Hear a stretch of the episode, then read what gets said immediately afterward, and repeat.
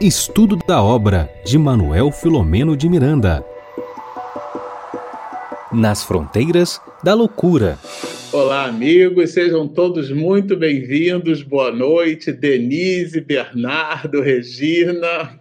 Boa noite. Boa noite. Oh, que maravilha! Temos aqui ao nosso lado uma presença amiga que é a volta dos que não foram, né? A Regina. É isso, a volta dos que não foram? Tá. É só uma pausa, uma breve pausa. Assim como a música é feita de silêncio e de som, a Denise, a Regina resolveu fazer, colocar uma pausa na notação musical, tá certo? Muito bom. É, a gente então vai começar as nossas atividades, a gente vai se servir então dos préstimos de Regina, tá, Regina? Você já começa trabalhando, já começa fazendo a nossa prece de início, mas antes é, eu vou me servir aqui, olha, vou precisar dizer para vocês que o nosso livro, o nosso velho e conhecido amigo Vida Feliz, é, este é o último, exatamente o último item, o item de número 200. Olha que alegria. E a gente vai fazer o recycle da obra. O que é que significa isso? A gente depois do 200 a gente vai voltar porque a repetição, eu estou absolutamente convencido, depois que eu andei me ensaiando aí, me assanhando pela docência, de que a repetição é um instrumento didático de fixação. Então a gente vai repetir para fixar. Essa é a mensagem de número 200 e depois a gente vai de novo estudar essa obra, ler e buscar refletir aqui, meditar à guisa das nossas preces é, iniciais, é, de novo com Joana de Ângeles, nessa obra Vida Feliz, a fim de que a nossa vida fique de fato feliz, né? A fim de que de fato a gente busque a felicidade. Regina então vai fazer a nossa prece e a veneranda Joana de Ângeles pela pena segura do nosso querido médium e humanista baiano Divaldo Pereira Franco, diz-nos assim: Agradece a Deus a tua existência. Louva-o através de uma vivência sadia exalta-lhe o amor por meio dos deveres retamente cumpridos. Dignifica-o, sendo-lhe um servidor devotado e fiel. Apresenta-o à humanidade, tornando-te exemplo de amigo e irmão em todas as circunstâncias. Glorifica-o, trabalhando pelo bem de todos, teus irmãos em humanidade respeita-o, obedecendo às soberanas leis que governam a vida. Reconhece-o em tudo e todos, mediante uma vida feliz, na tua condição de filho bem-amado. Vamos orar. E assim, Senhor, nós humildemente te glorificamos pela nossa existência, pela nossas nossos amigos, pela nossa encarnação. E te pedimos fervorosamente por todos nós. Te pedimos, Senhor, a paz para esse planeta que se encontra em agonia. Te pedimos, Senhor, e reconforte por misericórdia os corações aflitos que nesse momento passam por situações muito difíceis. Agradecidos estamos pela oportunidade do estudo, pela oportunidade do conhecimento que essa doutrina espírita nos traz e que nos consola. Nós te agradecemos por tudo. E pedimos, Senhor, que tu permaneças sempre conosco, hoje, agora e sempre. Que assim seja. Bom, é, nós estamos aqui diante do nosso protagonista. Taran, a Denise tem o vintage, olha isso. Taran. A Denise tem as duas versões, né? Meu vídeo está um pouquinho de tremor de terra, não tá? Vocês estão percebendo ou é só eu que estou achando isso? É, também. Não está um pouquinho atrasado. Eu estou um pouquinho atrasado hoje, viu? Mas o estudo não. Bom, é, nós estamos hoje, né? Vamos iniciar e terminar hoje o capítulo de número 4, Programática Reencarnacionista. Esse é o título dado por Miranda nesse capítulo. É, nós dividimos aqui entre nós o estudo em, em quatro partes, né? E antes, nós temos aquela nossa singela liturgia, né, Regina? Que é agradecer aos nossos internautas, agradecer as parcerias. Fala um pouquinho sobre isso. Então, eu realmente já estava com saudade de todos vocês. Então, as nossas sim, saudações fraternais, primeiramente a vocês que estão sempre conosco, toda semana, estudando conosco. É uma alegria, né? Estarmos juntos, né? Várias vezes na semana. E nós queremos também agradecer aos nossos parceiros de transmissão, que estão nesse momento, né? É, recebendo o nosso sinal. Então, a nossa gratidão, acho que se eu botar aqui é. Então vamos lá, nossa gratidão a todos esses amigos, como Lar Espírito Caminho do Cristo, Rede Amigo Espírita, a, a TV7, TVC Acal, Web Rádio Portal da Luz, Web Rádio Fraternidade e o canal Renovando Consciências. Então, nossa gratidão, muito obrigada pela nossa, por essa parceria, né? Você já pode continuar, porque agora você já engrena no início do capítulo, tá certo? É, você ficou duas semanas é, dividindo para multiplicar, agora já chega trabalhando, tá, meu bem? Então, agora a, a gente dividiu aqui o nosso trabalho em algumas partes e a Regina vai ficar aqui com um conjunto de 15 parágrafos é, que são os parágrafos iniciais aqui do, do capítulo de número 4, aonde Manuel Flamengo de Miranda traz como elemento introdutório é, questões muito relevantes. Eu queria, Regina, que você falasse um pouquinho para a gente que questões introdutórias relevantes são essas colocadas pelo autor espiritual. Então, ficou para mim, meus amigos, essa é como se fosse uma revisão, uma breve revisão, esse início desse capítulo, né, mostra um pouquinho do que aconteceu do, na verdade, se eu passar, é, do calvário da Gelinda após o aborto, né? Aqui nós combinamos, conversávamos antes na live que eu não ia falar sobre aborto, que já foi estudado aqui pelos meus amigos, né? Então é só uma explanação desses 15 parágrafos iniciais do capítulo 4, Programática Reencarnacionista. Então eu fiz em dois slides um resumozinho, né? Então vocês sabem que a Julinda, né, ela cometeu o aborto é, e que ela fez tudo isso em silêncio, sem conversar com seu marido Ricardo. Que, Ricardo não, o, o marido, o Ricardo é obsessor, o Roberto, e que, é, que no qual ele era um espírito um pouco melhor do que ela, numa situação moral melhor do que ela, e ele queria muito ter um filho. E desde sempre, a Julinda não queria ser mãe, né? Isso é uma, é uma revisão do episódio passado. Ela não queria ser mãe. Ela tinha muitas dificuldades com isso. E no caso em tela, o, o filho que seria dela era um obsessor, no caso o Ricardo do passado. Ou esse obsessor era alguém que ela conheceu do passado e ela tinha pavor. Não vou falar muito, não, é só para a gente relembrar. Então, esse é o caso. Ela vem, ela encarna numa família nobre, de espíritos nobres, para que ela pudesse soerguer dessas dificuldades do passado. Porque as dificuldades dela acontecem no passado e só agravam agora no presente. Né?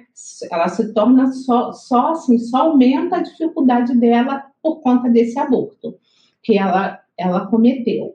Então, lendo aqui no slide, o Calvário da Julinda começou exatamente quando o aborto foi consumado. O espírito expulso do ventre materno não desligou da matriz uterina e passou a influenciar com a sua mente vigorosa e revoltada o organismo que se negara a sustentá-lo. E olha que teve muita, muita ajuda espiritual, vocês viram lá na live passada, que se colocou no espírito nobre ali, teve uma reunião, mas ela, infelizmente, ela não quis, né? Porque nós temos o livre-arbítrio, viu, gente? Então a gente pode fazer coisas legais, o livre-arbítrio é neutro, mas a gente pode também fazer coisas não tão legais assim, tá? E ela, e ele, esse espírito, né, que foi renegado pela, pela Julinda, né, que ela terminou, né, a, a, cortou, né, estava com dois meses a gravidez, e ela cortou, né, esses laços aí, né, que poderiam ter, de, apesar dele ter implorado, apesar dele ter pedido muito que ela desse essa oportunidade para ele, ela não conseguiu, porque realmente ela o odiava também, e sentindo-se injustamente repudiado, apesar de suas reiteradas súplicas, ela, ele assenhorou-se lentamente da criminosa, pela incidência telepática, conseguindo desarticular-se o equilíbrio da razão. Então, aí, nesse momento, começa a obsessão tenaz, sabe, desse, desse espírito em relação a Julinda. Ela já vem de uma infância é, não muito equilibrada, mas ali agrava-se a situação dela, né? Então, atada ao espírito de quem desejara libertar-se, Julinda, nos parciais desprendimentos pelo sono, passou a defrontá-lo em metamorfoses dolorosas e apavorantes. Via-o deformado agressivo, subitamente diluindo-se como se acionado por estranho mecanismo oculto, para logo ressurgir na aparência fetal, despedaçando-se e mergulhando-se em sangue. Então, isso aqui já é o resultado da culpa. Porque quando a gente comete um ato grave como esse, eu queria também abrir um parênteses, eu sempre abro um parênteses quando o assunto é aborto, lembrar, assim, para quem está nos assistindo, que se por acaso você que está nos ouvindo cometeu o aborto é, e agora se sente culpada, pense que, que nesse momento você está sendo amparada, que agora você conhece, você conhece essa verdade. E que você deve seguir em frente e não cometer de novo esse delito. Porque Deus é bom e justo. Então, para quem cometeu o aborto, é essa mensagem que a gente pode deixar para você. Ele é todo amor. Tá? Então, se por acaso você está se culpando agora, siga em frente e faça o bem melhor que você possa fazer para você mesma, ok? Porque aqui ninguém está julgando ninguém, tá? Então, o que, que acontece? Esse sentimento de culpa fazia com que ela tinha esses pesadelos, porque durante o sono ela sempre estava com esses seus, não vou me aprofundar, porque são os nossos amigos que vão falar, ela sempre estava com esses, né, com os espíritos afins, digamos assim, né? Então a coisa foi piorando através desse quadro obsessivo que acabou se tornando uma subjugação. E só para nós relembrarmos, né, que após essa síndrome obsessiva estabelecida, né, que já virou, né, a subjugação, né, por isso que ela estava internada, né, relembrando só o conceito, só o conceito que a obsessão é o domínio que alguns espíritos logram adquirir sobre certas pessoas. Por isso, por que, que eu trouxe o conceito? Porque se alguém está assistindo essa live agora, sabe mais ou menos, vai lá no livro dos médiuns e vai se aprofundar sobre o tema, né? E que ela nunca é praticada senão pelos espíritos inferiores que procuram dominar. Então, obsessão só existe de espírito inferior, tá? Não de superior. E a subjugação, que é o caso, isso já trouxe de uma outra vez. É só para reforçar. São dez slides, já estou no sétimo. A subjugação é um envolvimento que anula a vontade da pessoa. Também está no livro dos médiuns isso. Fazendo-se agir de acordo com a vontade do quê? Do obsessor. Então é isso. E ela pode ser moral ou corpórea. Então, nessa trama, nessa interligação, começa ali a haver esse domínio sobre o espírito. Vejam bem, gente, há o domínio, mas o espírito ainda é livre para poder exercer o que ele bem entende. Só que, por conta do domínio setenais, de uma forma muito forte, muita, a junção muito forte, o espírito nem sempre consegue sozinho se libertar da subjugação. Vai precisar de muita ajuda, porque a gente está falando do estágio mais alto da subjugação. Lembrando também que na Gênese, eu separei um trechinho, eu não botei nos slides, né? Que a afinidade né, desses espíritos ela, ela funciona de acordo com a semelhança da identidade e conformidade de gostos. Tá? Então, essa sintonia é sempre bom lembrar que existe através de espíritos afins. Aí você deve estar pensando, ah, mas eu não sou um espírito tão odioso assim. Mas um espírito tão endurecido assim, mas são as nossas relações passadas e presentes também. Essas relações que temos através de muitas décadas, que somos espíritos milenares, e que nos, se nos ligam a esses espíritos. Então, a gente precisa questionar nós mesmos o que estamos fazendo, qual é o nosso pensamento mais íntimo em relação ao outro. E aí, quando a gente olhar né, para nós mesmos, a gente vai entender que somos espíritos ainda, que estamos um pouco distantes, na verdade, muito distantes do nosso estágio final, né? Na verdade, a gente, como espírito puro, a gente vai estar sempre evoluindo mesmo.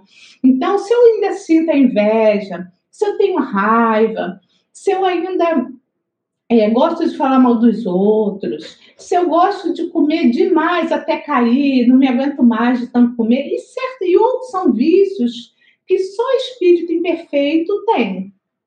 Espírito no puro não tem nenhum. Aliás, os espíritos puros nem precisam estar tá ligados à matéria, mas os imperfeitos têm esses gostos, pendores.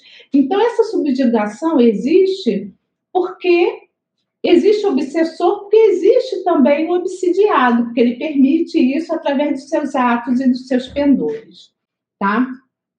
Que a providência divina, né, ela sempre existe para todos nós para os pecadores, para os não pecadores. Aliás, não é bom falar muito de pecado, né? Me lembra muito de, de outras religiões. Essa coisa da lei de causa e efeito, né? Então, Deus ama todo mundo.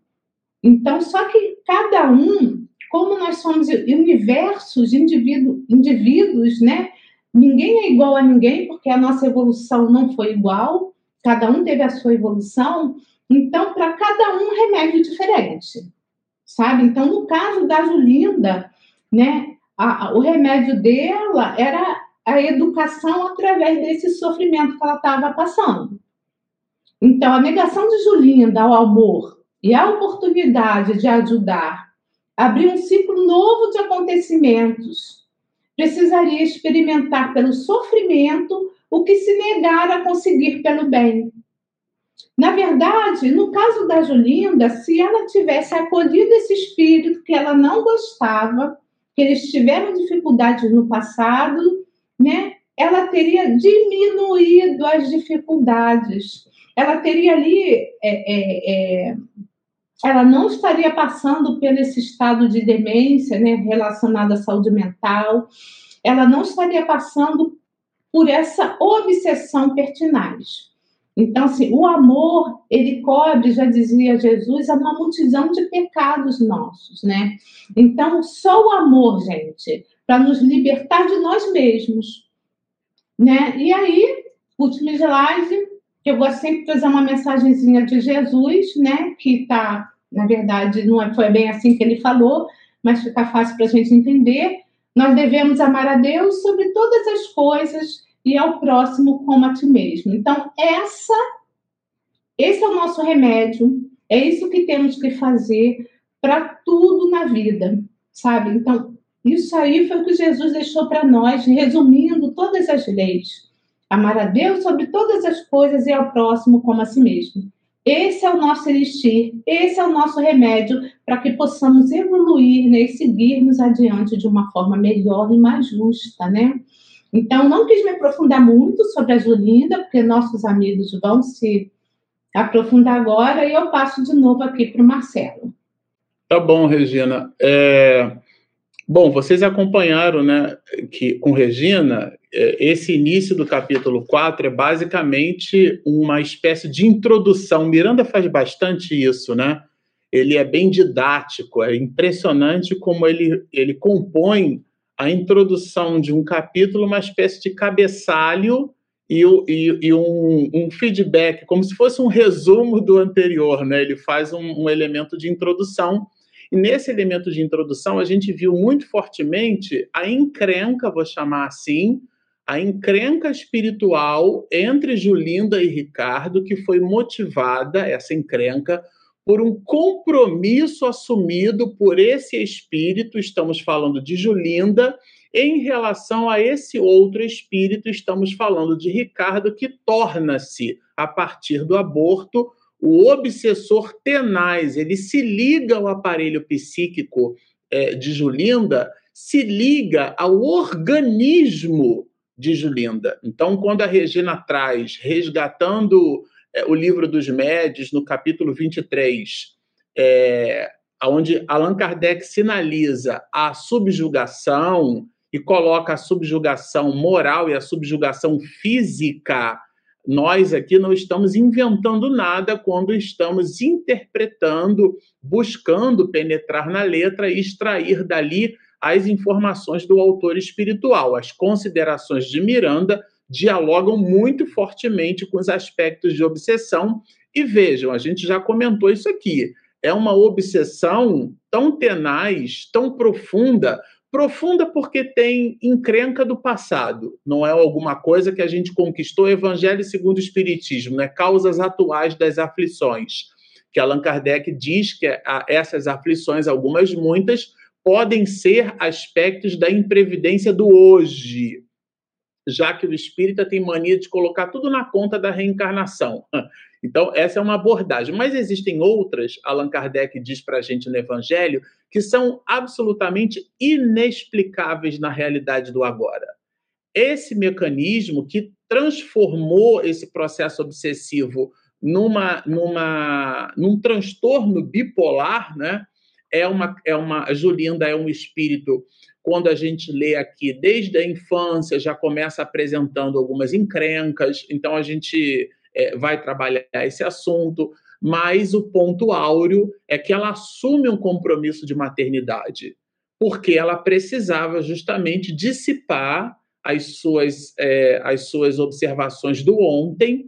Então, imaginemos, né, eu faço um acordo com vocês e a gente pactua que um acordo, e claro, todo acordo gera uma expectação, é um contrato, né? Pacta sunt servanta. O acordo faz lei entre as partes, né? No mal latim. Então, o que, que significa isso? Eu acordo com vocês um compromisso. E aí, se eu falto com um compromisso, é a tese de Joana de Ângeles: o ódio é o amor que adoeceu. E foi exatamente isso que aconteceu com esse espírito. Ah, é? Você não vai me colocar aí nesse ventre, não? Eu não vou poder reencarnar e ser o teu filho, não? Então, hashtag espera só para tu ver. E foi o que aconteceu. Trata-se aqui de, uma, de um caso gravíssimo de transtorno bipolar, né? Que é o, a, a, a, psicose maníaco-depressiva, colocada né, na época em que Miranda é, aporta aqui o conteúdo, mas o fato é que ele dá para gente mais uma das dicas do que, que a obsessão tenaz pode provocar em nós. E, bom, Avançando no texto, né? É, eu vou compartilhar aqui com vocês a telinha do, do nosso material. A gente vai perceber lá o parágrafo justo, portanto, muito ju vejam, justo, justo, Portanto, que experimentasse, experimentasse quem? Ela, Julinda, o quê? O resultado da invigilância. Então, isso aqui é um seminário de uma hora e meia. Obsessão se traduz na invigilância moral das criaturas humanas. E quando a gente fala em vigilância das criaturas, nós não estamos falando dos outros, estamos falando de nós. A gente diz assim: a humanidade é terrível, e você é o quê? É de Marte? Então, estamos falando de nós. Quando a gente diz assim, é o livro Dois Espíritos, eu não sou um copo d'água, eu sou um espírito, então o livro é para mim. Eu diz, nossa, mas a Denise fez uma colocação que minha mãe tinha que estar tá assistindo, mas é você que estava vendo a live.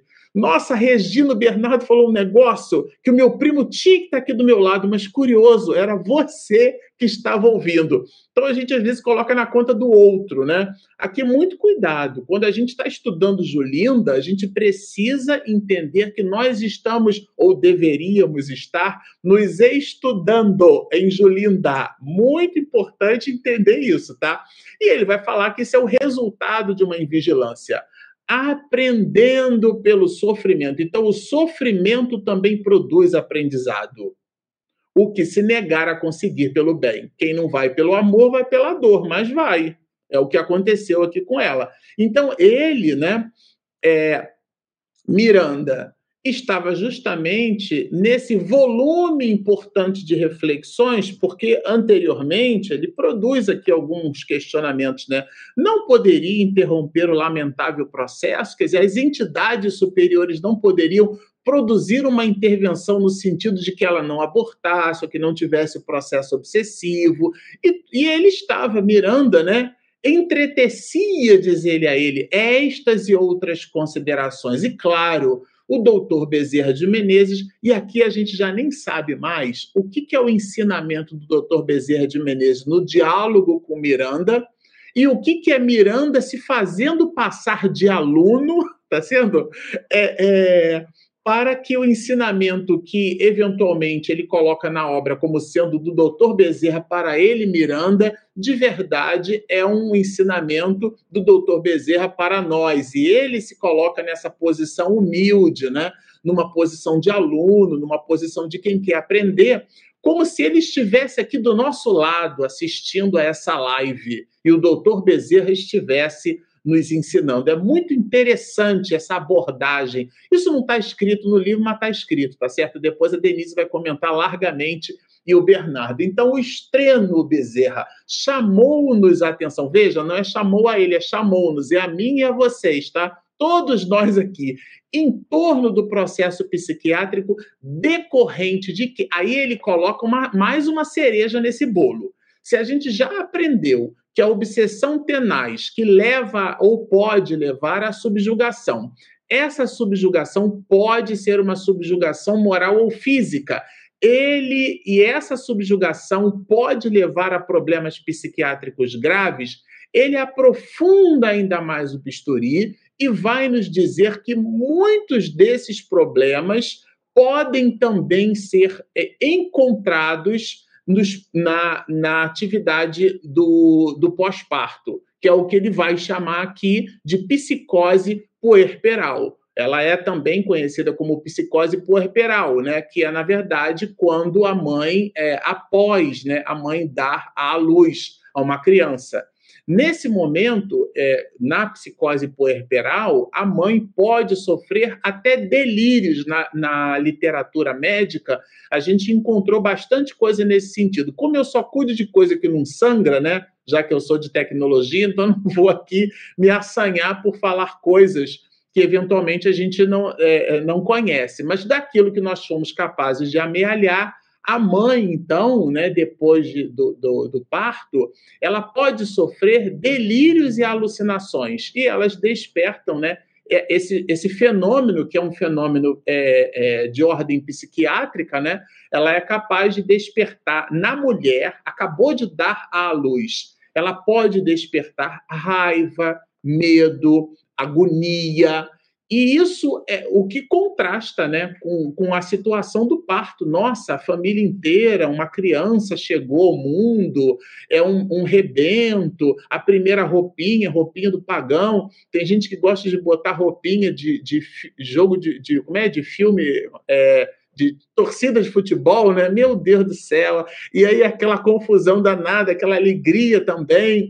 Quer dizer, tudo isso que gira em torno de uma criança, é aquela alegria. A criancinha recém-nascido parece um joelho, mas a gente acha bonitinho e diz que parece com o pai, diz que parece com a mãe. Proporciona alegria. Em alguns casos, é, é, pensando fora da caixa. Aliás, esse livro aqui mostra que existem três tipos de pessoas: as que pensam fora da caixa, as que pensam na caixa e um terceiro grupo que nem caixa tem. Esse aqui é o Dr. Bezerra falando para gente. Olha, fica, toma muito cuidado porque existem casos graves de processos psiquiátricos graves que são inclusive decorrentes do pós-parto. Que aqui, é, é, doutor Bezerra, né, foi médico, é médico, chama isso de psicose puerperal e lembra muito bem. Então, é um, são outros elementos. E aqui é tecnicamente, né, de modo técnico, ou seja, buscando a ideia do, do cientificismo é, ou da ciência, né? Porque o cientificismo é uma espécie de inflamação dessas observações, tá certo?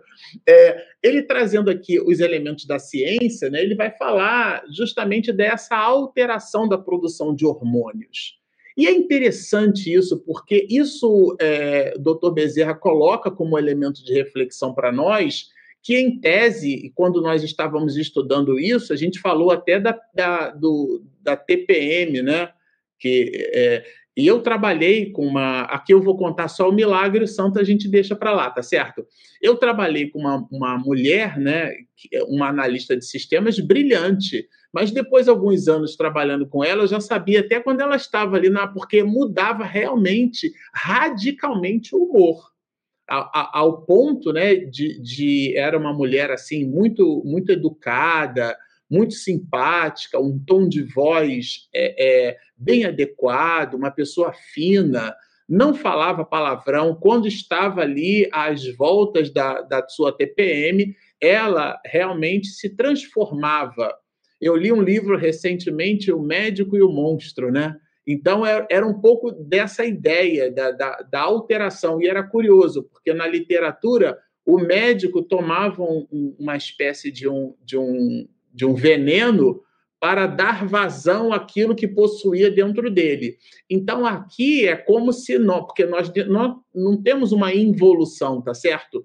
Então, o espírito que eventualmente está autocontido, uma, uma, um desarranjo, uma, de, uma desestabilização psíquica, é, põe à tona determinados elementos é, psicológicos que são potencializados ou podem ser potencializados por essa presença espiritual. Essa é a observação do Dr. Bezerro. Então, o desarranjo hormonal sucede em jovens e senhoras durante o período catamênico. Aqui, para quem ainda tinha alguma dúvida, o texto não deixa nenhuma dúvida. O período catamênico, o período menstrual, tá alterando o comportamento. E essa alteração de comportamento tende à excitação psíquica para posterior queda depressiva. Então, existe uma, uma, um, um desajuste hormonal no quimismo da mulher, de algumas mulheres, claro, e esse desajuste, na tese, nas observações do Dr. Bezerra, escrito por Miranda na pena de Divaldo, traz para a gente mais um elemento reflexivo. Qual que é o elemento reflexivo? Pode, vejam só, a gente não está afirmando, pode existir um componente é, obsessivo nesse processo.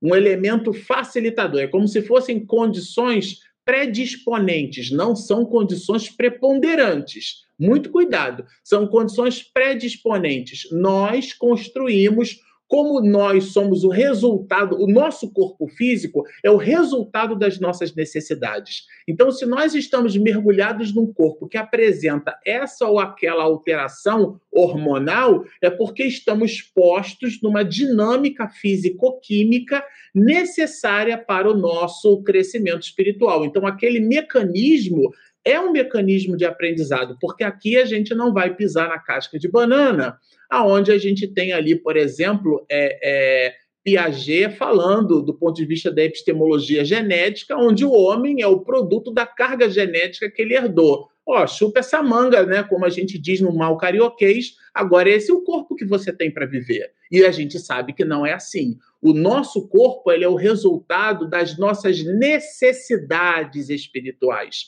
porque o que Deus quer não é que soframos, é que a gente aprenda. Então, o que o Dr. Bezerra está trazendo é: existem componentes de aprendizado nessa dinâmica de alteração hormonal em algumas mulheres que são potencializáveis aos aspectos da obsessão. Então, são as condições é, predisponentes. Repito, não são condições preponderantes. Por que, que a gente está marcando assim? Para que nós não fiquemos com a impressão de que toda mulher que tem TPM está obsidiada. Ah lá, está obsedada. Não, porque foi o Marcelo Show que falou na live. Não foi o Marcelo Show, não foi Miranda, não fomos nós. O que a gente está observando é que a TPM pode, aqui a observação, inclusive do Dr. Bezerra de Menezes para Miranda, isto é, para todos nós pode oferecer. Assim como o próprio autor espiritual, na obra Nos Bastidores da Obsessão, fala da glutenaria como uma porta de entrada para os processos obsessivos. A pessoa vai para a churrascaria e come um quilo de carne. Aquilo é uma afronta, né? O saquinho chamado estômago está ali agredido. E claro, os espíritos que não podem mais pegar um pedaço de carne vão buscar sorver aquelas vibrações que são emitidas. Ali existe um processo. Terceira introdução da obra nos bastidores da obsessão. Não estou tirando da minha cachola.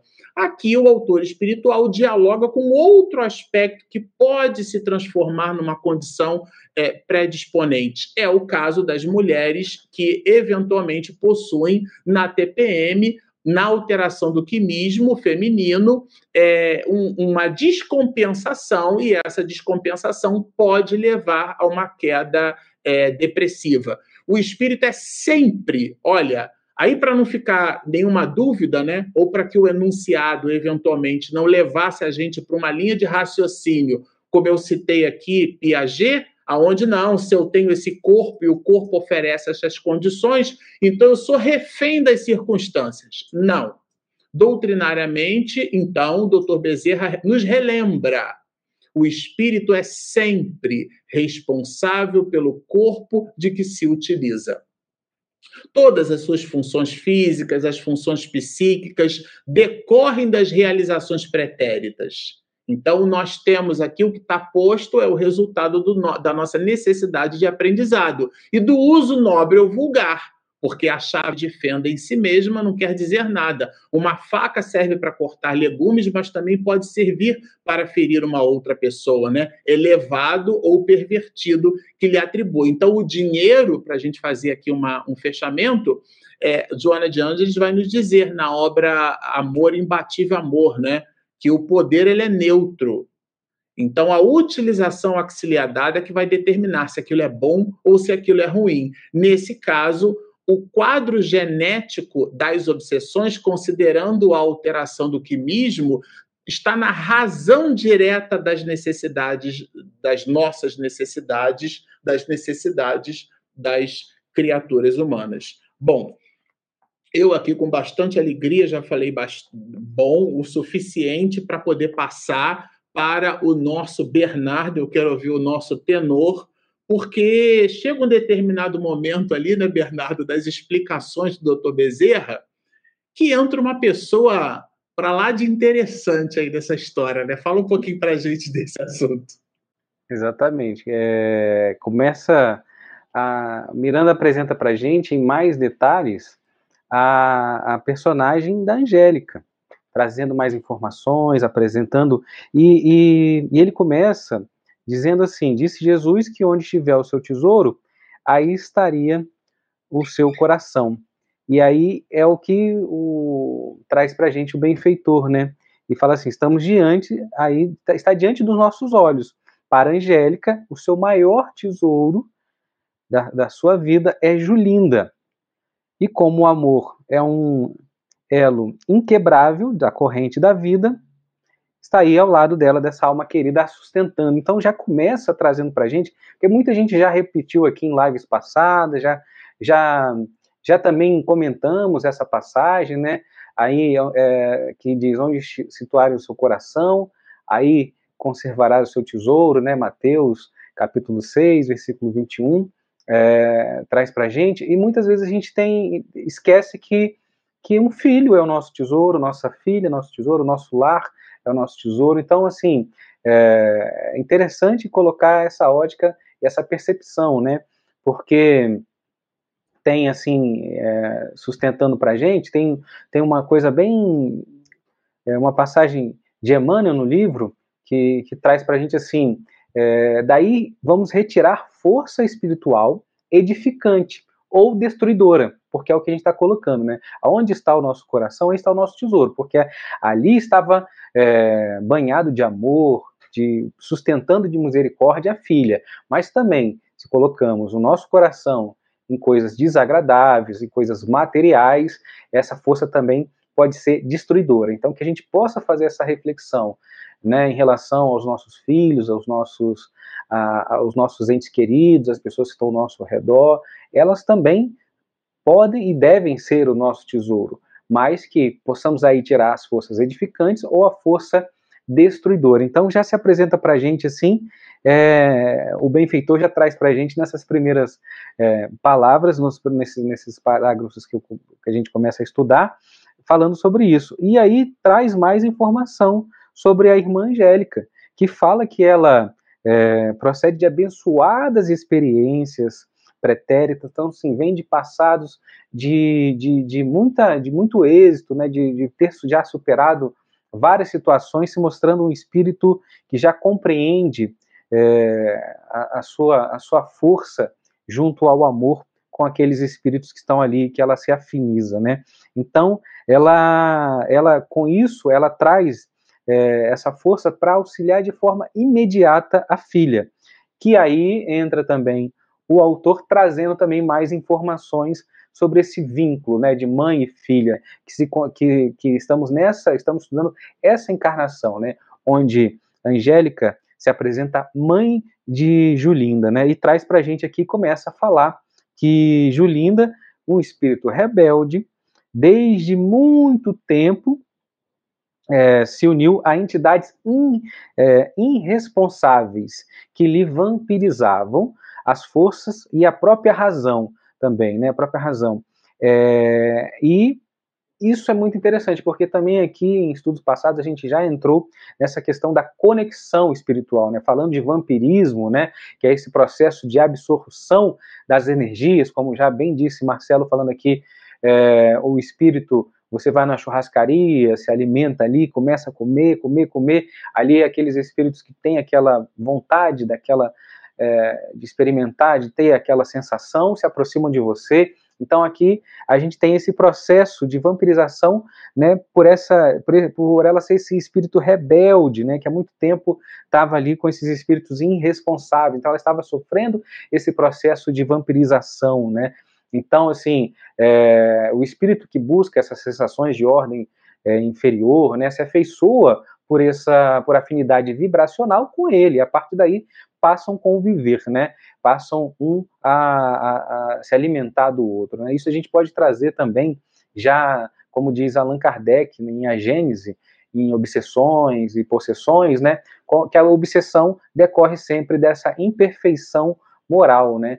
Que dá a dominação ao mau espírito. Então, mais uma vez, trazendo também esse comportamento de Julinda para que ela passasse por essa situação junto a esses espíritos que estavam ali a vampirizando. Então, trazendo aqui para a gente esse, esse, quadro né, que se apresenta. Então, um espírito que estava ali, há muito, é, muito revoltado, um espírito rebelde, né, que estava ali em torno, e você tem esse espírito angelical, angélica, que estava ali é, preparada para auxiliar esse espírito. Então também possamos também fazer uma reflexão, né? Como nós podemos é, nos proteger? Como é que a gente pode é, se a gente está encontrando nessa, se enxergando nessa situação, se a gente enxerga pessoas ao nosso redor, né? Também no livro dos médios, Allan Kardec já traz para a gente ali no item 249, os meios de se combater a obsessão vão variar, lógico, de acordo com o caráter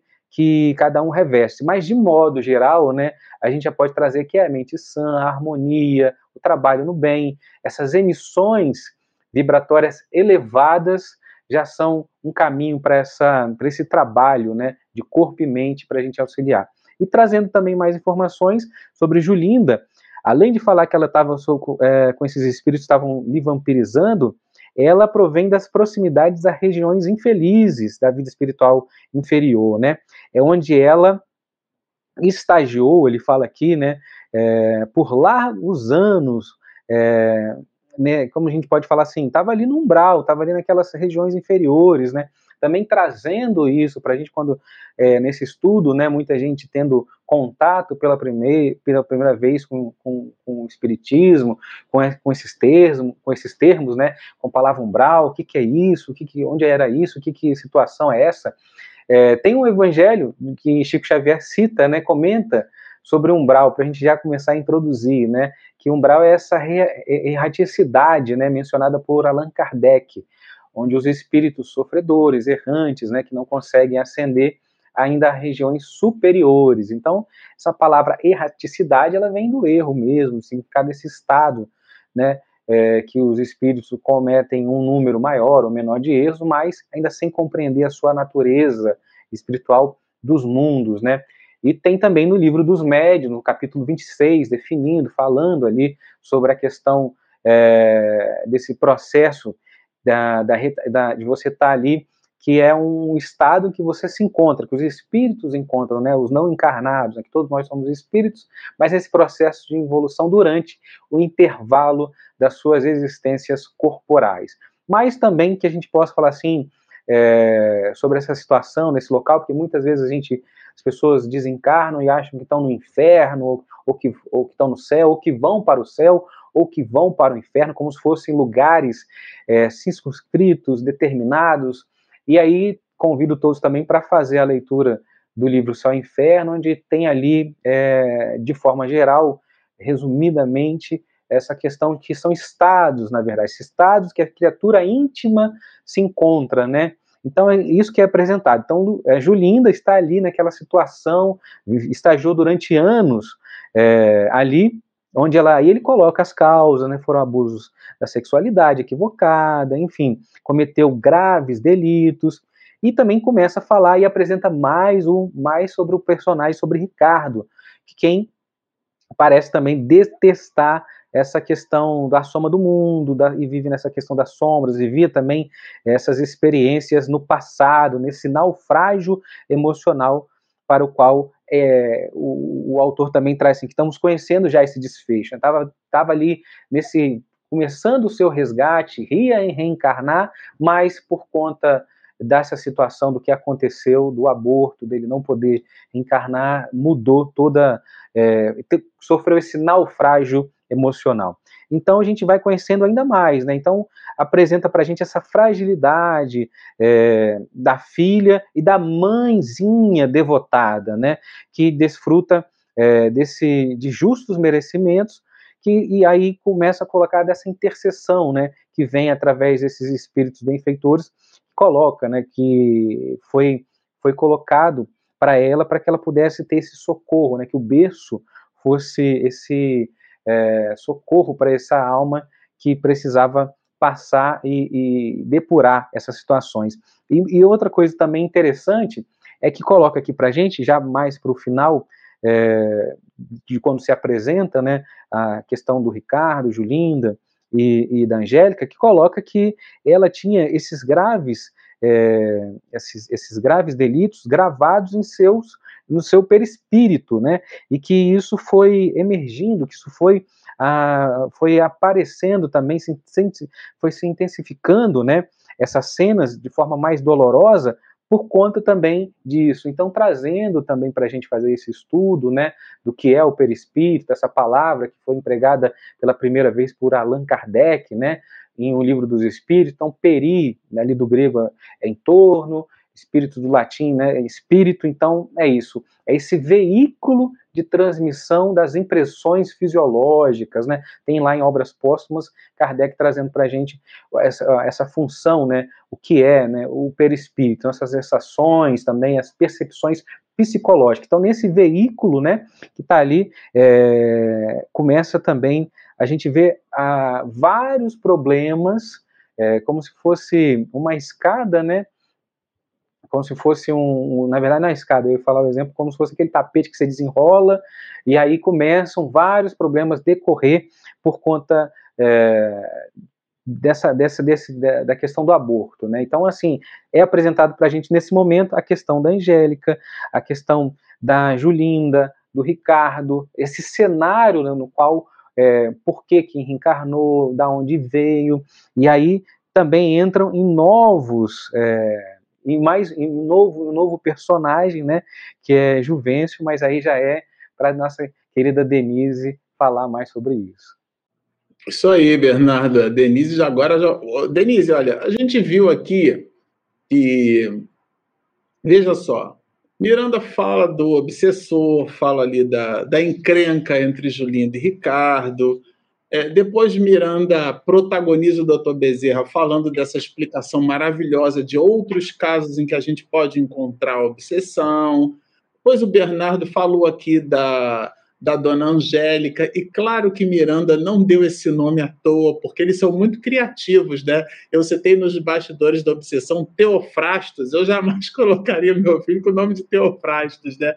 Mas está lá o personagem, lá muito bem, obrigado. Segismundo, olha o que, que André Luiz fez, Segismundo, né? Tá lá da, da, Missionários da Luz. Então é claro que ele não colocou Dona Angélica aqui, porque ele não, não tinha criatividade para dar nome, né? É um nome ligado à grandeza espiritual dessa mulher. Mas essa família onde Julinda mergulhou também tem outro personagem com uma grandeza, com uma expressão espiritual grande, né? Fala um pouquinho para a gente sobre isso, Denise.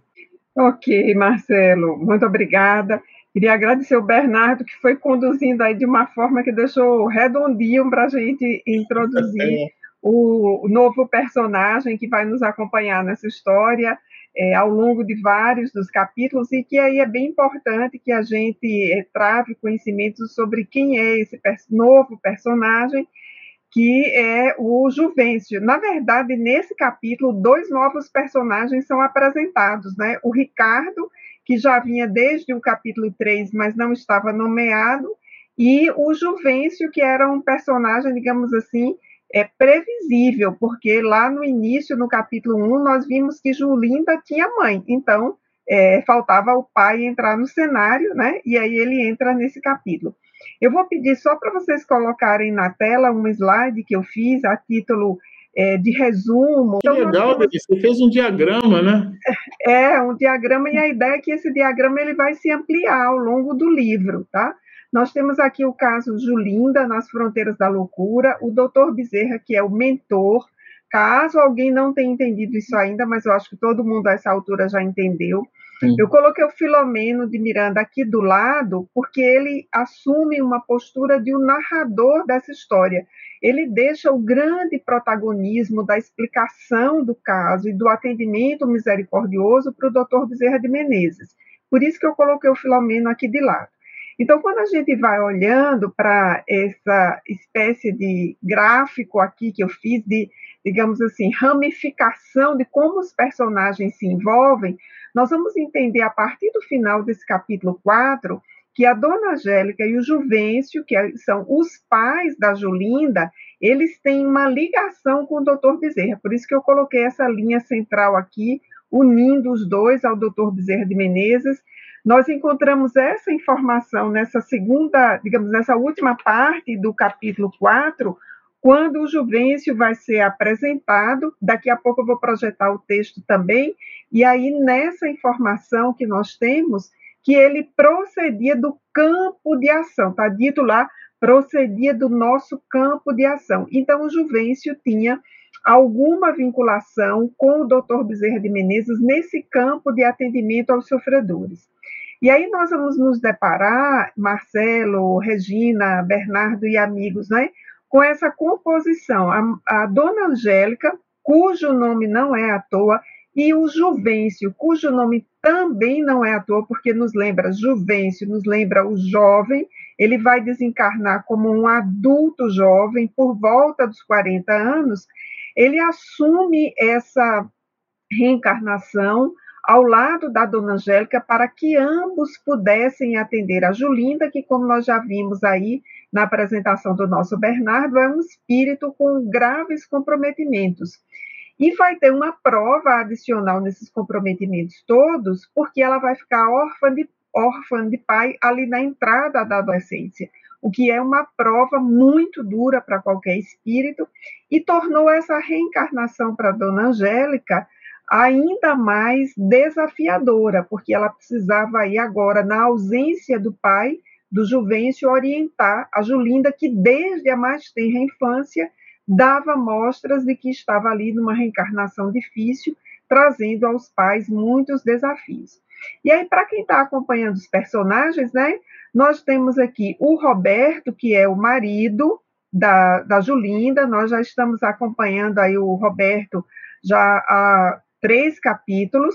É aquele marido dedicado, é tudo que sabemos sobre ele até o momento, e nesse capítulo aparece o Ricardo, que é o inimigo, nesse momento, entre aspas, vou pedir para vocês colocarem entre aspas, porque a história vai se desenrolar. Era aquele que estava vinculado à gestação da Julinda, portanto, é aquele cujo corpo foi abortado, mas não cuja vida espiritual foi abortada. E vejamos que esses dois, ó, eles têm uma ligação aqui com a Julinda. Então, mesmo quem não leu o livro até o final, já consegue inferir qual é aquilo, qual é a encrenca, como diria o Marcelo, qual é o enrosco que esse trio aí vai ter ao longo do livro.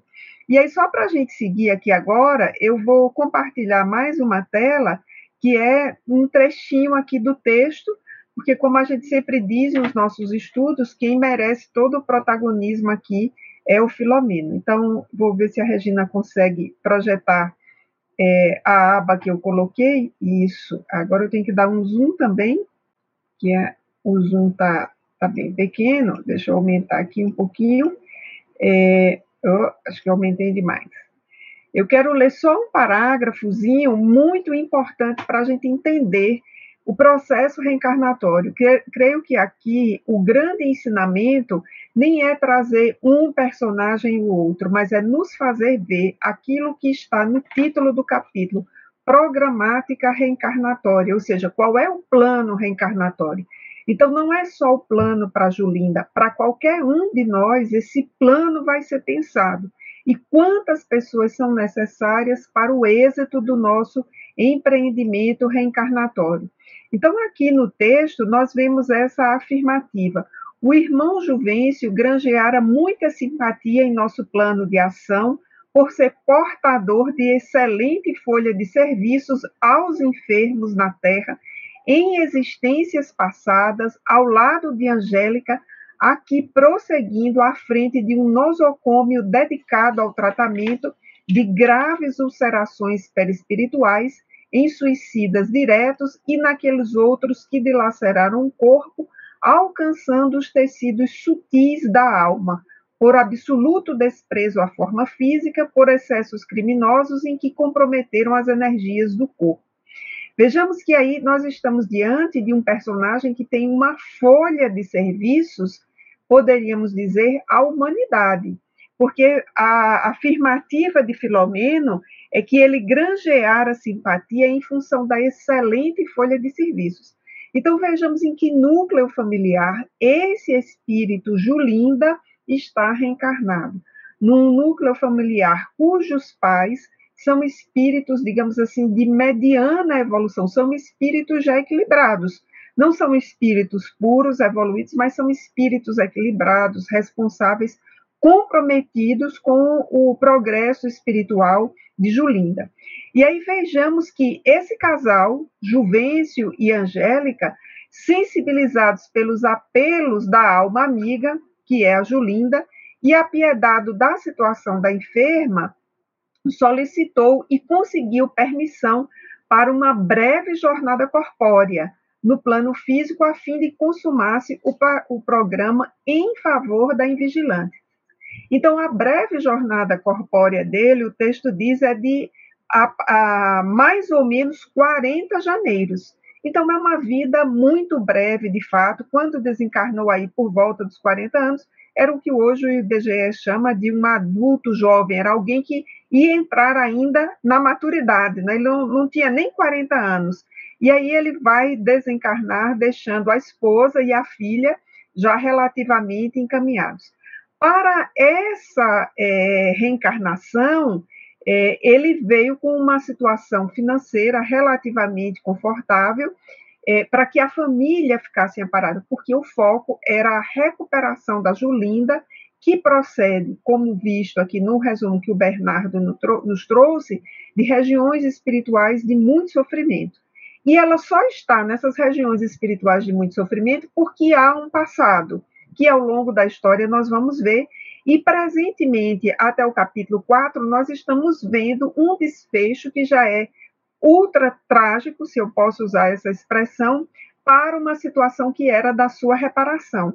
Então vejamos aí o quanto essa personagem é uma personagem ao mesmo tempo é comprometida no seu processo espiritual e que vai se comprometendo mais ainda, não obstante os cuidados uh, dos pais, porque tanto o Juvencio, já desencarnado, quanto a dona Angélica estavam profundamente empenhados. E aí a gente já sabe, desde o capítulo anterior, da presença amorosa do marido, que estava ali é, é, disposto a auxiliá-lo, auxiliá-la nessa existência. Ele não está até esse momento da história ciente da situação do aborto, mas estava acompanhando a esposa no, no sanatório em que ela estava é, internada. Eu gostaria de destacar ainda esse trecho que está na tela, porque eu penso que ele é o mais importante. Saindo da narrativa e trazendo agora para reflexão, vejamos o que nos diz o Dr. Bezerra de Menezes uma reencarnação por mais dolorosa e uma situação corporal por menos expressiva para observadores apressados resultam de cuidado labor em que se programam diretrizes e tomam-se providências várias com objetivos superiores. Então, aqueles apressados vão achar assim a reencarnação dolorosa, a situação corporal ah, não é muito boa, ou a pessoa não é muito bonita, ou tem ali ah, ah, menos possibilidades, mas diz o doutor Bezerra de Menezes, uma coisa e outra, aprovação ou as dificuldades de expressão resultam de cuidadoso labor em que se programam diretrizes e tomam-se providências várias com objetivos superiores. O resultado, porém, porque a violência não está inscrita nos códigos divinos, dependem de cada candidato ao cometimento.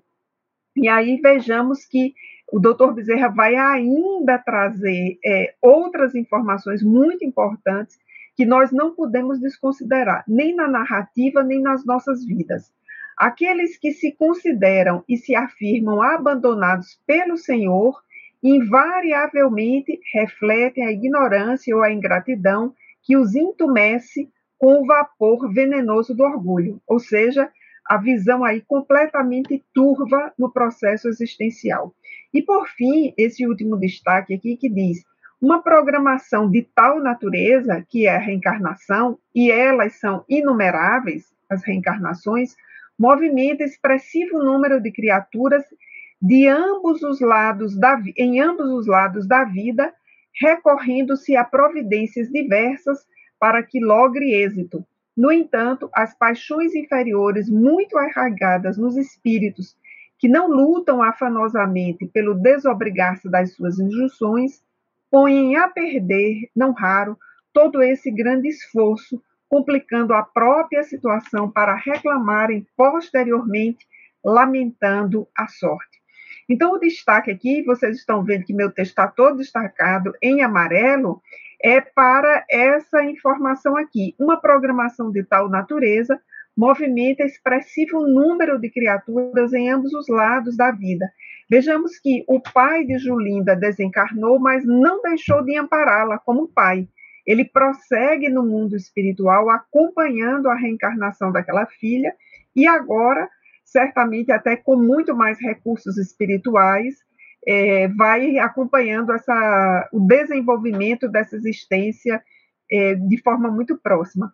Penso eu, amigos, que o Juvencio tinha mobilizado seus recursos pessoais, sua equipe de trabalho, para impedir que Julinda chegasse àquele momento do aborto, mas como nós vimos desde o capítulo 3, ela logra êxito nessa sua iniciativa que é profundamente lamentável para a reencarnação dela e para a reencarnação do Ricardo, e aí o, provavelmente é, esses laços entre o Juvencio e o Dr. Bezerra de Menezes é, colocaram ainda mais vibrações naquela prece da Dona Angélica que foi feita, e nós vimos lá no primeiro capítulo. Então, agora, a trama da narrativa, voltando especificamente aqui para a trama, vai se tornando, assim, mais deliciosa na minha leitura, porque outros personagens vão entrando e vão movimentando, e aí nós vamos entender no decorrer da história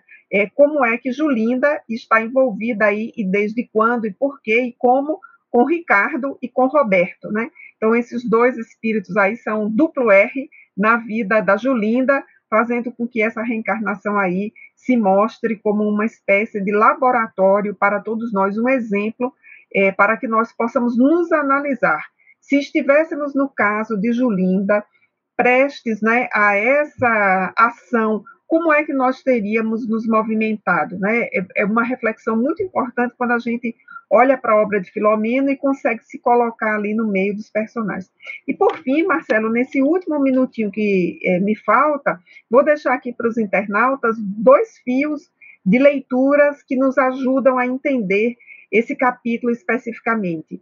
É, citar o livro Missionários da Luz, de André Luiz, lá os capítulos 12, 13 e 14, em que a programática de reencarnação, ou seja, o plano reencarnatório de um espírito que se chama Segismundo, você citou antes, é apresentado. E lá o espírito está às voltas com aquele que seria o seu pai. Diferentemente aqui da história de Filomeno, o espírito estava às voltas com aquela que seria sua mãe. Eu sempre imaginei um seminário assim para que a gente comentasse de forma comparada esses capítulos 12, 13 e 14 de Missionários da Luz, e o 3, o 4 e o 5 de Nas Fronteiras da Loucura, porque eu acho que o que tem em um complementa o que aparece no outro. Por fim, quero lembrar também a leitura do capítulo 4 do Livro dos Espíritos, que é o, da segunda parte, que é o capítulo da pluralidade das existências e as questões que Kardec apresenta a partir da número 166 sobre reencarnação, são super importantes para que a gente compreenda esse tema. E, por fim, né, é, eu estava buscando aqui uma referência de Joana de Ângeles e no livro Vidas, Vida Plena, aliás, que é o livro de 2020, aliás, 2021, Vida Plena, o capítulo 29, que tem um título bonito, que é a decisão de plenitude, é sobre a decisão e a programação reencarnatória. Então é isso, Marcelo. Vamos voltar com você e a Regina aí muito na bom. nossa coordenação. Muito bom, muito bom. Regina, é, a gente já separou aqui, é, viu, meninos? Tem várias perguntas dos internautas e, e nesse sentido, acho Vamos que vale a pena. É, eu vou pedir a Regina, então, para soltar a nossa vinheta de perguntas e respostas. Momento de interação. Perguntas e respostas. Tem, eu separei, mas tem algumas perguntas, viu, gente, direcionadas para o Marcelo, para mim e tal, para a Denise. Então, essa primeira, Bernardo, que tá, não está direcionada, vamos ver se você consegue. A gente responder. direciona, Bernardo, a gente direciona. É, isso aí é fácil de resolver. Rita Carvalho. Ah, não, esse aqui, esse aqui era para eu falar, desculpa, gente. Ah, eu falo. Perguntas e respostas, falha técnica. Mas já que está aí, Rita, eu botei aí para a gente divulgar o app nosso, Espiritismo e Dignidade, né? Esse app condensa todos os estudos do Espiritismo e Dignidade.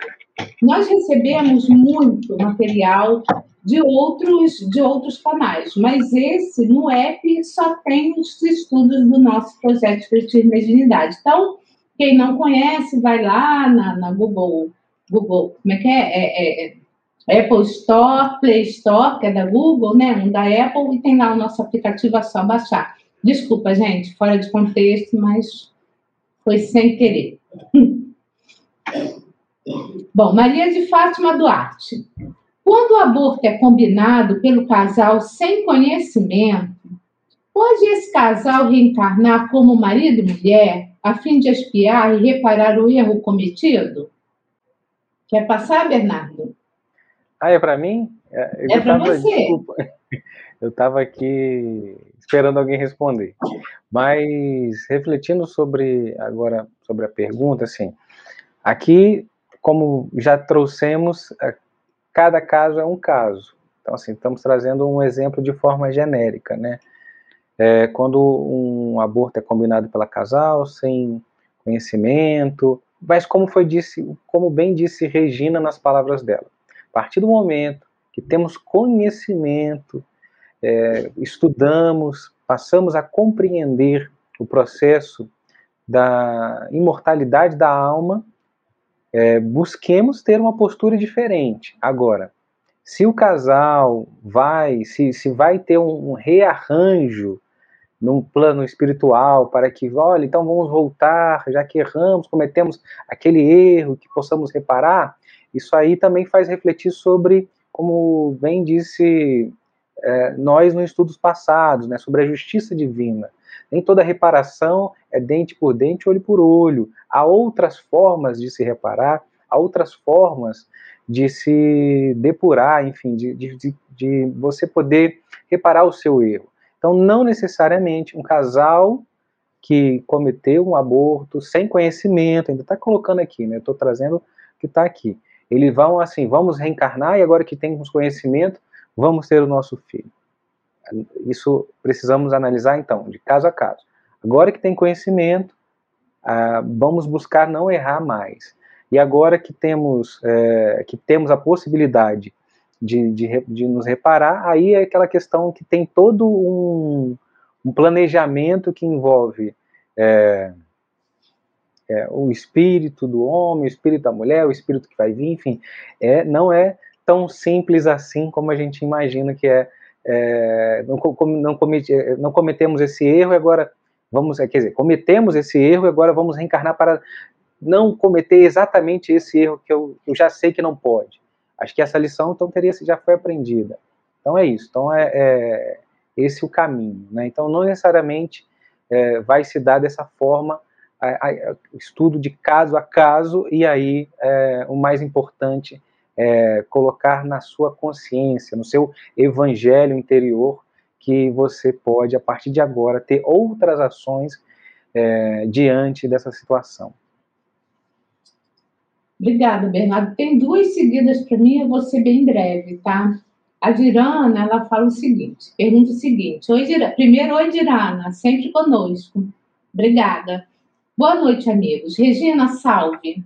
O espírito que foi impedido de reencarnar por conta do aborto, ele pode reencarnar no mesmo lar que o rejeitou? Que o rejeitou? Gratidão e muita paz. Pode. Mas não quer dizer que vai, né? Por quê? Porque tudo tem a ver com o que o Bernardo, o Bernardo comentou sobre isso. Não existe uma fórmula de bolo, né? Tudo tem a ver com, com o espírito que está ali rejeitando ou aceitando aquele espírito. Então, no caso assim, é, é, vamos, vamos supor que uma pessoa, naquele momento, rejeitou o espírito através do aborto, mas essa pessoa, ela foi caminhando, né? Teve outros momentos da vida dela, ela foi acertando, ela foi errando, ela foi melhorando, assim, a, a, a alma e a, a, mente dela e o coração dela em relação a essas questões. Então, se ela no momento seguinte ela estiver pronta e se o espírito ainda estiver em condições de reencarnar, nenhum problema. Mas não existe essa receita de bolo como o Bernardo falou, tá? Tudo vai depender de muitas questões aí relacionadas a esses espíritos. E a outra pergunta, que também é para mim. Você não quer pular? Não, que aí eu já Na falo sequência? e faço que tem para vocês. Que eu tá bom. Se liberta é ótimo, hein? No sentido bom, viu, gente? É no sentido bom. Regina, porque as pessoas, os internautas, eles vão colocando as perguntas de acordo com o que a gente vai falando, né? E eu vou botando as estrelinhas no, no tempo deles. Regina, se Zulinda não tivesse sentido o sentimento de culpa e arrependimento, o fio mágico para intercâmbio mental, que está no parágrafo 5, não teria acontecido que facilitou a obsessão de Ricardo? Olha só, é Eliette, né, o nome dela. Deixa eu te falar uma coisa. É, todo arrependimento, todo arrependimento, ele é indício, né? É o primeiro movimento dessa alma infratora que deseja se registrar com as leis divinas. Ponto. Agora, a obsessão, ela vai acontecer com arrependimento do, do obsidiado não. O arrependimento já é um avanço, viu? Porque a Zulinda, ela teve dúvidas antes de. Ela não queria de jeito algum, mas na hora dela cometer a infração, o aborto, ela ainda ficou na dúvida, porque ela teve sonhos sobre isso. Então, ela sentiu uma coisa meio que uma espécie de loucura, até colocada assim pelo Miranda no, no livro. Então, o que, que acontece? O arrependimento já é um passo adiante. Você pode, a pessoa pode não estar arrependida e estar sofrendo o intercâmbio mental. Tá? Então, só para você saber que o arrependimento já é um passo do, do, a culpa, já que a pessoa fez alguma coisa errada, tá? Próxima pergunta. Thaís, é da Thaís para Denise. Qual a possibilidade na gravidez a mãe não passar qualquer emoção ao bebê? Existe essa possibilidade ou não? Oi, Thaís, essa é uma ótima questão para a gente refletir sobre esse momento extremamente importante, delicado e reconhecido como delicado, como complexo, uh, tanto pelo Espiritismo, que nos traz a ideia de reencarnação, quanto pelas ciências médicas que cuidam dessa parte da obstetrícia é, e da pediatria neonatal. Então, veja, é, quando a gente acompanha médicos e psicólogos é, falando sobre o assunto, eles vão reiterar a afirmativa de quão importante é, desde o início da gestação, a mãe, e quando essa mãe está acompanhada do pai dessa criança, os pais conversarem com esse bebê que está ali se desenvolvendo.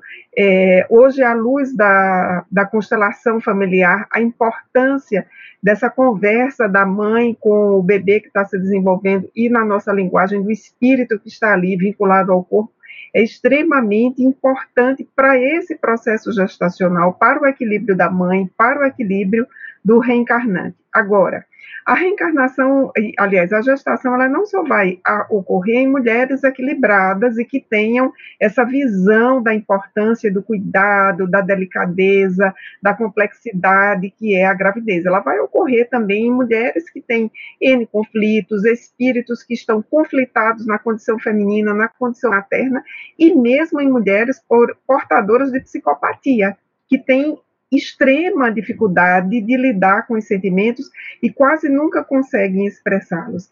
Nessa condição, tanto a gestação quanto o processo reencarnatório são duras provas para a mãe quanto para o reencarnante.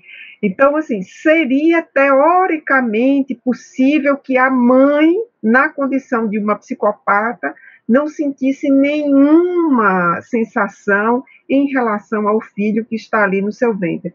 Mas essa porcentagem de espíritos é uma porcentagem, eu te diria, mínima. E mesmo os espíritos nessa condição, que estão reencarnados como mulher e que entram no processo de gestação, terão nessa oportunidade exatamente a oportunidade saudável, sadia e feliz de começarem a experimentar as emoções de um filho que está em seu ventre.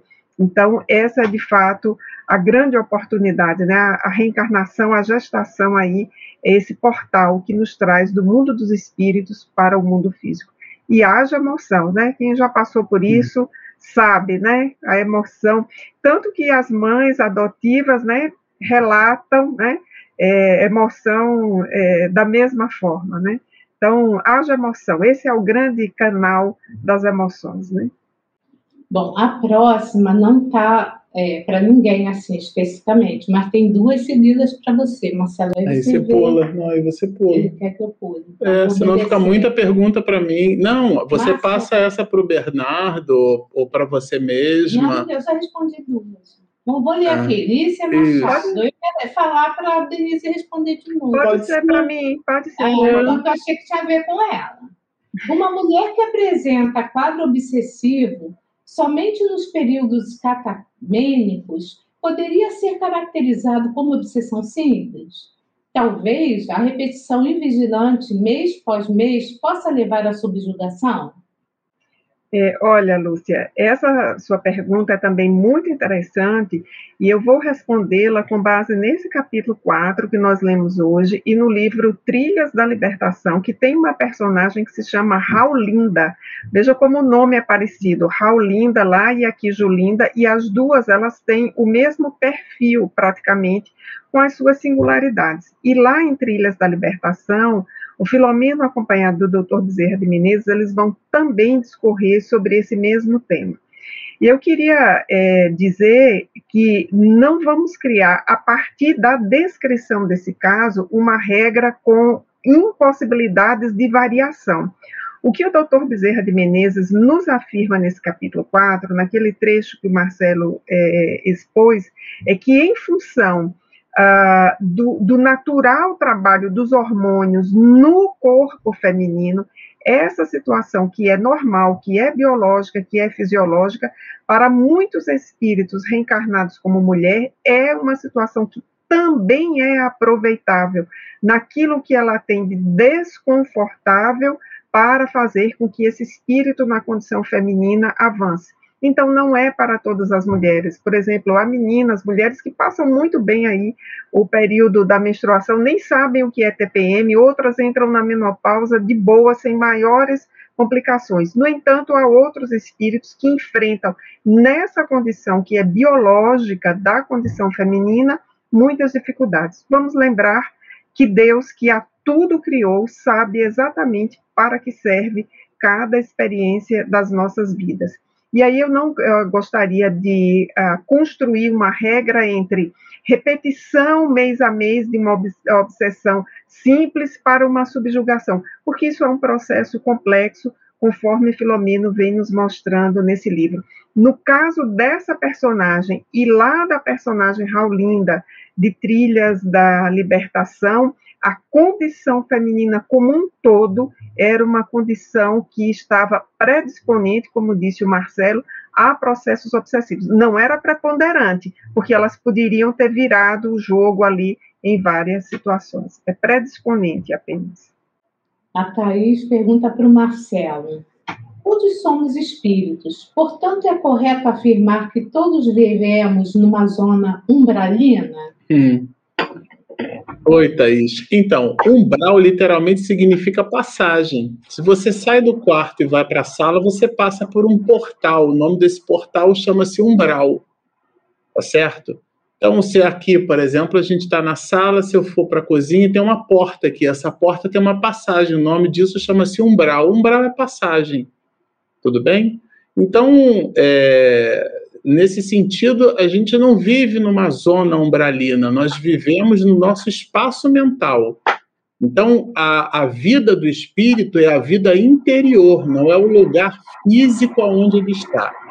Eu entendo a sua pergunta, porque dentro da realidade objetiva em que nós nos movimentamos, a gente está muito acostumado assim, ah, eu agora estou em casa, agora estou no colégio, agora estou no trabalho, agora estou na faculdade, porque a nossa condição cognitiva entende que eu estou no lugar aonde, num plano né, tridimensional, eu me considero posto, mas a visão do espírito não é assim. Nós estamos no lugar aonde o nosso plano mental é capaz de elaborar. Aliás, do ponto de vista filosófico, a gente vai aprender, né?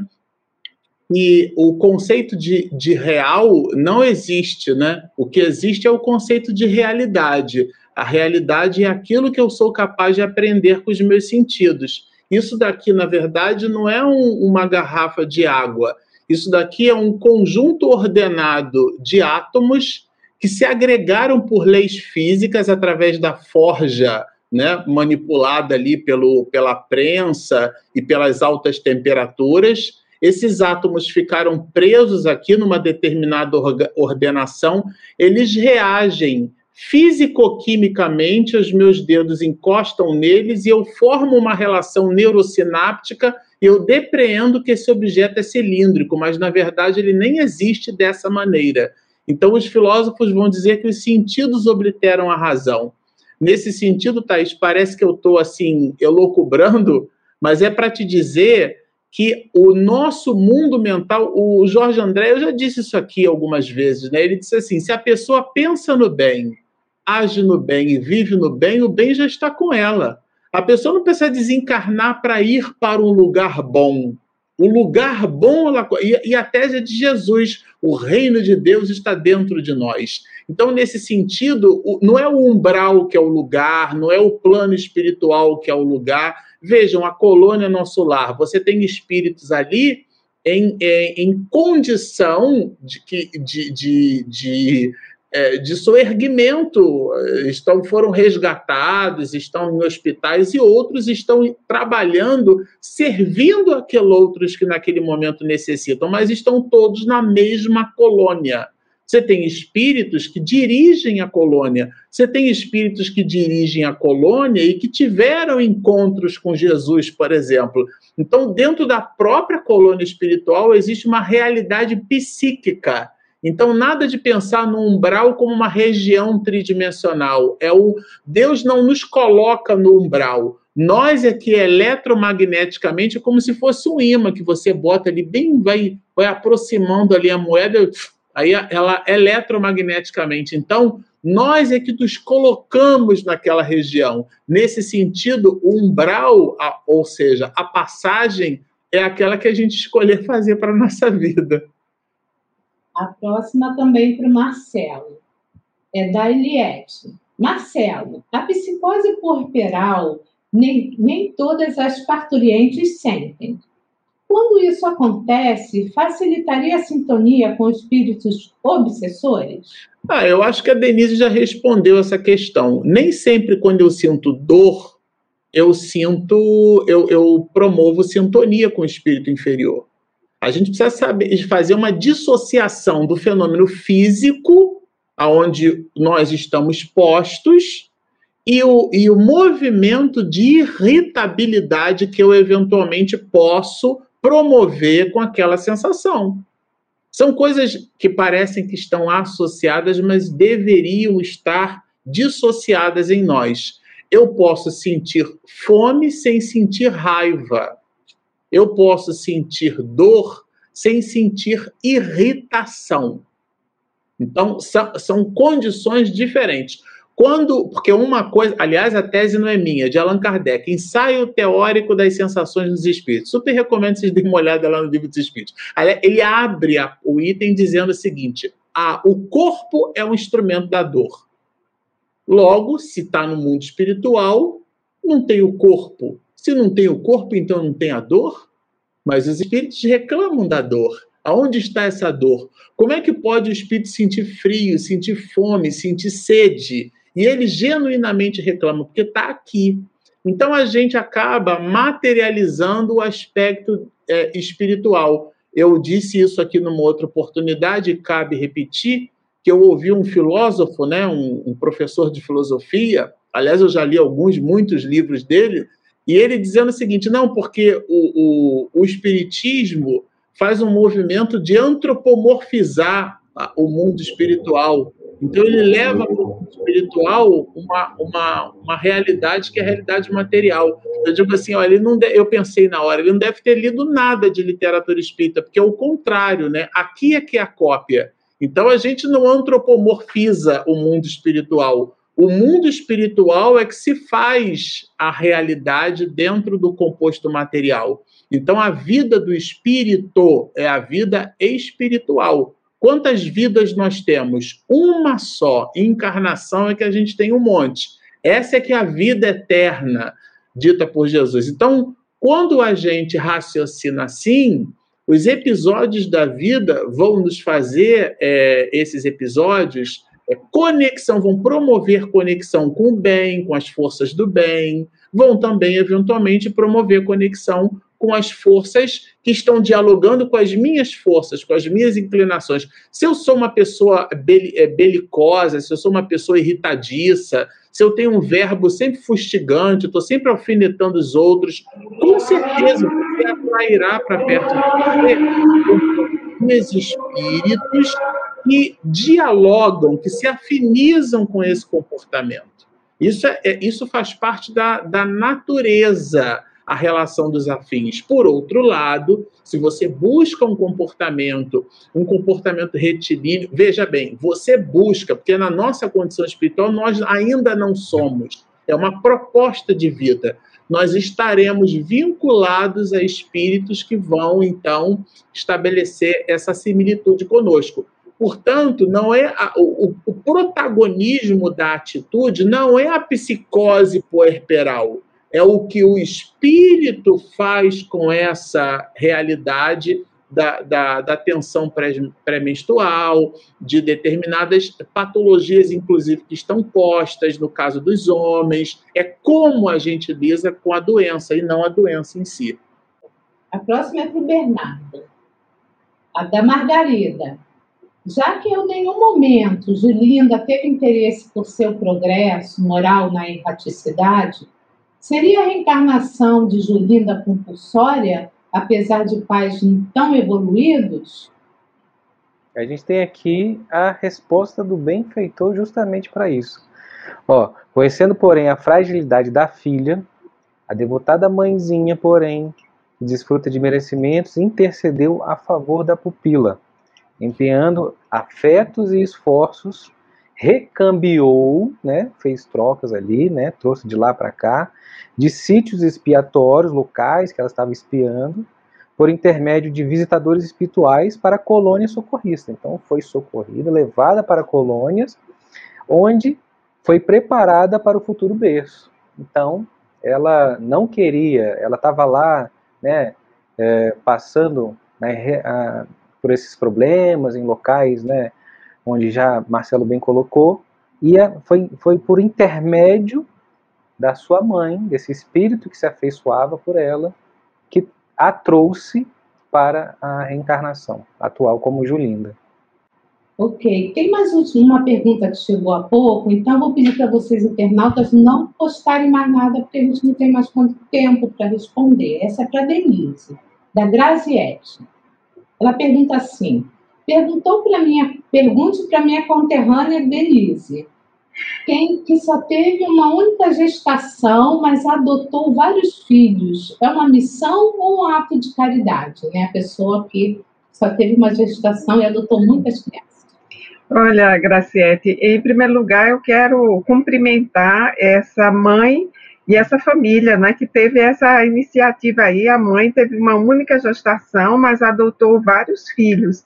E aí eu diria que essa daí é uma, uma mulher de muito afeto, né, porque acolheu uh, os filhos adotivos e o quanto isso é importante. Hoje as discussões todas que nós acompanhamos sobre o feminino, é, destacam e destacam assim bem no sentido de dar relevo à maternidade, às várias formas de maternidade e essa forma de maternidade clássica que é a adoção dos filhos. Então, é, eu diria que, que antes de ser uma, uma missão por toda a maternidade é um compromisso missionário, a gente encontra isso na literatura espírita, eu diria que é um plano reencarnatório de expansão de afeto. Eu vou usar essa categoria minha, não está em nenhuma, nenhum livro espírita, mas alguém que se coloca nessa condição de ser mãe biológica e ainda de ser mãe adotiva de vários filhos, está aí numa reencarnação de expansão de afetos, e nós conhecemos alguns exemplos assim que são muito importantes, né?